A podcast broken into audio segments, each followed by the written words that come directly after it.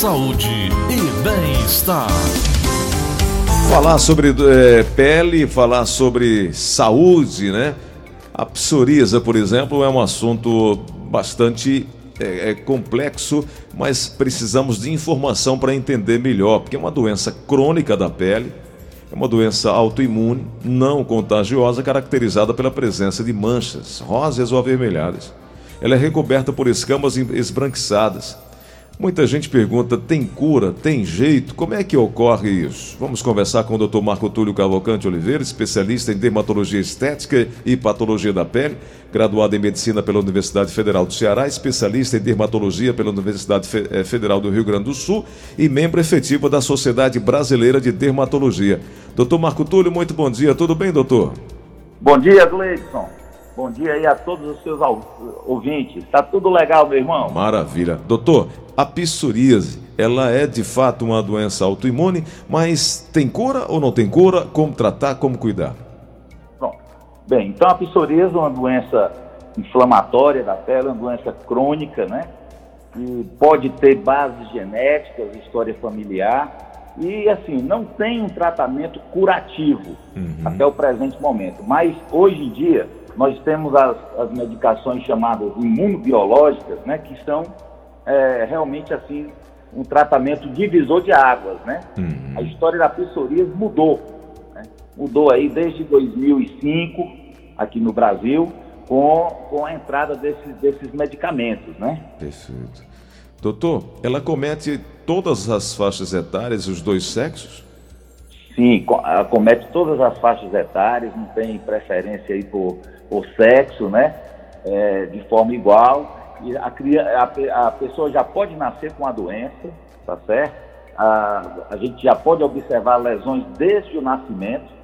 Quando os dois pais têm psoríase, a chance da criança desenvolver fica aí em torno aí dos 35%, uhum. tá? E, e assim, ó, para deixar bem claro, é uma doença, é uma doença sistêmica, uma doença autoimune, né? Que tem é, 80% dos pacientes podem apresentar lesões cutâneas.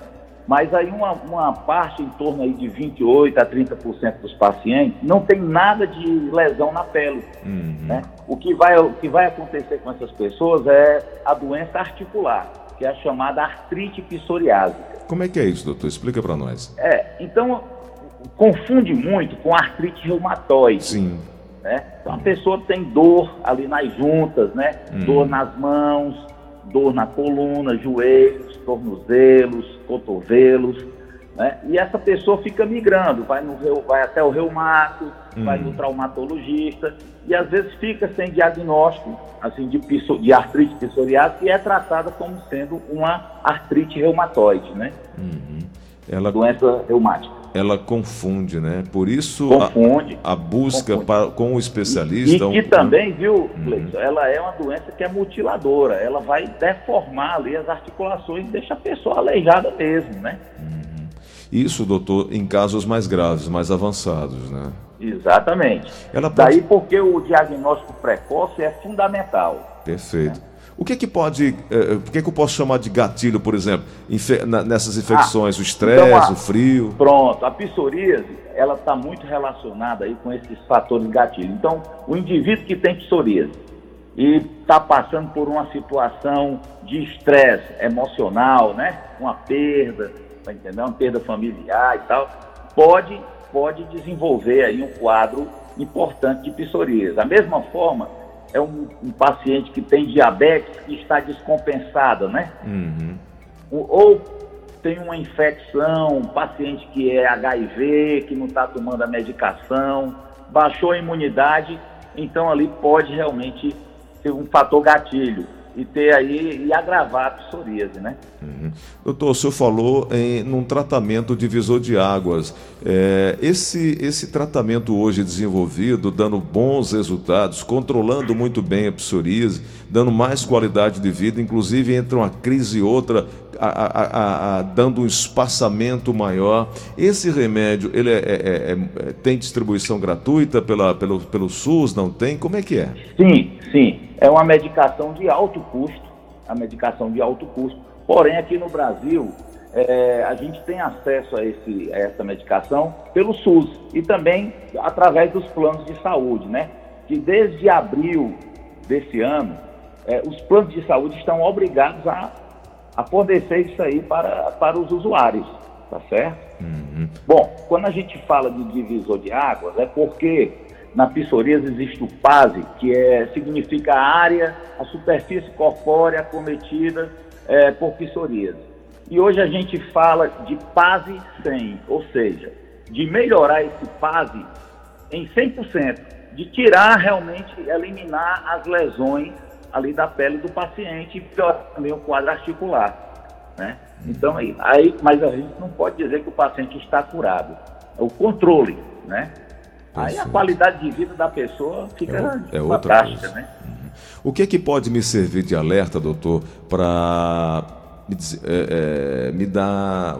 É, olha, eu preciso procurar o médico porque minha pele está assim, está daquele jeito. Qual é o ah. alerta para procurar o então, médico e saber se está Gleison Rosa, a pessoa que aparece com uma, com uma placa avermelhada, com escama, tá? É, e tem que prestar atenção, couro cabeludo, ou então com a unha que parece com micose, né? Porque ela pode acometer as unhas. Tem paciente que tem psoríase somente nas unhas. Uhum. E aí tem um diagnóstico diferencial com micose, com onicomicose.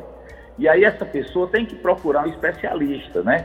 Ou então aquela pessoa, Gleice, que está sentindo dores, hora para outra começou com dor nas mãos, dor articular, aí ela lembra, ah, mas o meu, o meu pai tem história de psoríase, né? Hum. Então tem que procurar um especialista para poder afastar as outras causas e fechar o diagnóstico.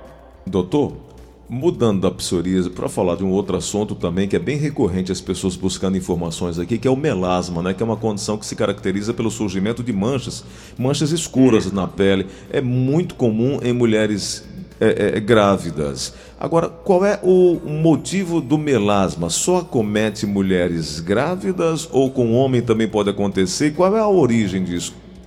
Bom, então, melasma é, é, um outro problema que realmente é o terror das mulheres, principalmente. Mas 10% dos homens podem desenvolver melasma, né? E ele é multifatorial, né, Gleison Rosa? Aí entra também a questão genética, a história familiar, exposição ao sol, né? uso de algumas substâncias, distúrbios hormonais, Tá? Por exemplo, no caso da mulher, mulheres que usam anticoncepcional, a gente sabe que tem uma casuística maior de melasma, né?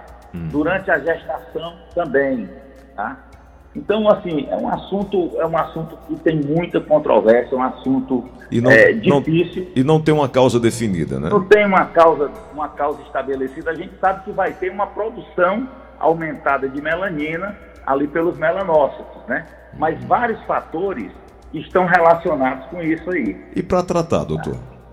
Bom, aí como é, como se trata de uma, de uma alteração é, que não tem assim uma causa muito bem estabelecida, o tratamento, consequentemente, fica, fica um pouco difícil. E aí você pode lançar mão de clareadores, de cremes clareadores, né? A base aí de, de hidroquinona, de ácido tranexânico, e outras substâncias clareadoras é, o laser pode ser aplicado, mas com muito cuidado, porque a gente sabe que quanto, quanto mais a, a, gente é agressivo com o melasma, vai, vai, vai ser uma resposta assim pior. Então ele tende a piorar, né? É, outra, outros é, microagulhamento também é uma coisa que a gente pode fazer no melasma, mas assim a gente tem que ter muita cautela. Os peelings, a gente também tem que ter muito cuidado com isso. Inclusive, doutor. É um caso, né? Inclusive, essa é uma pergunta da Sônia, que mora aqui na Aldeota, que diz que é, é, foi aconselhada a fazer peeling. Ela diz que tem pele clara, tem é, esse melasma que incomoda muito, e ela quer saber, faço ou não faço o peeling? É, aconselha ou não aconselha? Isso aí vai, vai, vai ser uma coisa assim, ela vai ter que realmente decidir aí com, com o médico que está acompanhando. Né? Tem que ser caso a caso, né, doutor? Cada caso é um caso, aí ela vai conversar com ele e eles vão decidir aí qual será o melhor tratamento para ela, né? Doutor, tem algo que possa piorar o estado do melasma? Pode é, é, é, complicar ainda mais? Com certeza, vamos lá. Peelings, uhum. laser, que são terapêuticos, mas às vezes isso aí pode agravar o melasma. Hum, a exposição contrário. solar sempre, né? Bom, Perfeito. aí quando você fala de anticoncepcional, mas aí fica uma coisa difícil, né? vai, vai mandar suspender o anticoncepcional? Vai- a não ser que mude aí para colocar um DIU, né? Um DIU não hormonal, que, que é uma coisa que pode ser feita, pode ser tentada, né? Doutor, o, a Ge- é, Germana, que mora no centro, ela disse que algum, uma amiga a aconselhou a usar babosa no rosto. Isso Não, não. é isso, aí, isso aí, isso aí, Germana, você deve evitar, tá certo? Até porque algumas substâncias, que a gente chama de substâncias fotossensibilizantes, podem, eh, podem piorar e causar até uma queimadura. Você aplica a substância ali no, na, na sua pele, pega um sol e isso aí pode tornar essa substância ativa e vai terminar queimando aí a sua pele. É o que acontece com o limão, né? Quando você vai espremer ali o sumo da casca do limão, aquilo é um perigo, né? Verdade. Laranja. Verdade. É muito comum a gente observar essas queimaduras aí, principalmente quando o pessoal está ali na praia, na piscina, tomando uma caipirinha, né? Fazendo caipirinha. Doutor Túlio, é, problemas na pele em geral afetam e muito a qualidade de vida das pessoas. O melasma não foge à regra, mas é, é por isso que a gente sempre fala que é bom procurar, ou melhor, é o ideal que procura um especialista para parar de. Não, porque aconteceu com um amigo, eu ouvi de uma amiga, como essa nossa amiga Germana, que está recebendo o conselho de uma pessoa que não é profissional da área de saúde, está dando uma dica sem. que, que ao Com invés- certeza. pode complicar, né? É, com certeza, e assim, ó, e eu, eu quero até te parabenizar, porque eu acho que esse tipo de trabalho que você faz aí na rádio, isso aí é uma coisa muito importante para a população, viu?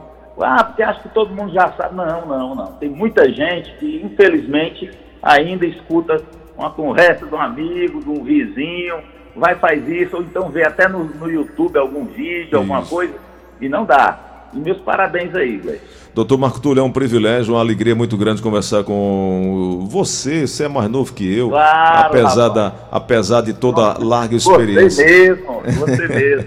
Sou seu fã, fã da família inteira, é, e é sempre Tá muito bom. ouvi-lo aqui. Muito obrigado e dentro em breve vou bater sua porta de novo, que eu quero falar de Tá outros bom, assuntos Cleiton. aqui, viu? Um, um abraço, viu? Tudo de bom pra você. Grande Obrigado abraço. aí pela oportunidade. Conversamos com o doutor Marco Tá. Túlio, você pode encontrá-lo também aí nas redes sociais, saber todos os endereços, horários de atendimento do Marco Túlio e equipe. A você, ouvinte, falamos hoje sobre psoríase e melasma. Depois eu quero voltar a falar com o doutor Marco Túlio sobre impetigo, que é um problema também que aflige muitas pessoas, eh, principalmente eh, a- eh, as pessoas que estão aí querendo saber como identificar, como é que se caracteriza, o que é que pode cuidar. O calor pode provocar alguns problemas na pele, embora sejam oportunidades para diversão e relaxamento, o sol, o ar livre acaba prejudicando muita gente. Então, já já, daqui uma semana, duas no máximo, a gente volta a conversar com o Dr. Marco Túlio sobre esse tema.